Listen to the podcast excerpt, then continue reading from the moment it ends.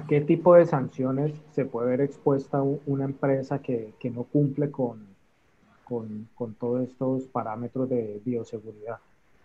Bueno, eh, sanciones de tipo, se puede, si se puede decir, disciplinarias por parte del Ministerio del Trabajo, por parte incluso del Ministerio de Salud, ¿sí? que están pues, digamos, muy al pendiente de todo esto. También, eh, pues depende de la gravedad de la situación, podríamos hablar incluso de una responsabilidad penal, pues porque hay un artículo del Código Penal que habla precisamente de que debe de, respetarse todas las normas para evitar la propagación de una, de una enfermedad, de una pandemia en este caso. Pero bueno, eso ya sería como un caso muy extremo. Pero entonces hablamos de multas, de sanciones, de incluso pues, eh, la gravedad puede llevar al cierre de la empresa, ¿sí? Que lo puede emitir el Ministerio del Trabajo o el Ministerio de Salud. Y adicionalmente, pues lo que hemos hablado el, eh, el día de hoy todo el tema de, tener que indemnizar a un trabajador por incumplir con su obligación como empleado respecto a este COVID-19. ¿Cuáles son los mayores cambios que han presentado las o que han llevado a cabo las, las empresas para garantizarle estos elementos de bioseguridad a sus empleados?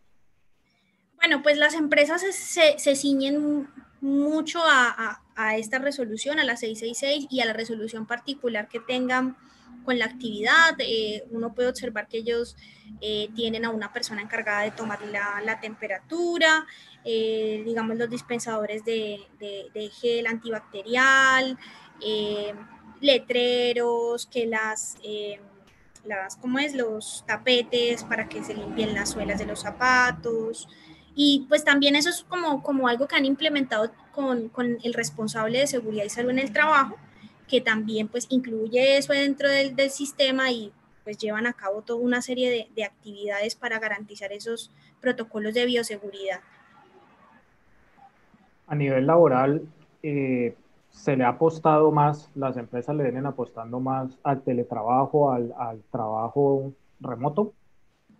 Sí, eh, efectivamente, y de hecho eso es una de las recomendaciones que hizo el Ministerio de, Salud y el Ministerio de Trabajo, ¿sí? Eh, tratar de implementar esta figura para eh, evitar que las personas acudan a la empresa y pues evitar la propagación del virus. Entonces, sí, estamos viendo que actualmente muchas empresas tienen, digamos que más que todo el área, las áreas administrativas, laborando desde, desde casa, con el trabajo en casa, con el teletrabajo.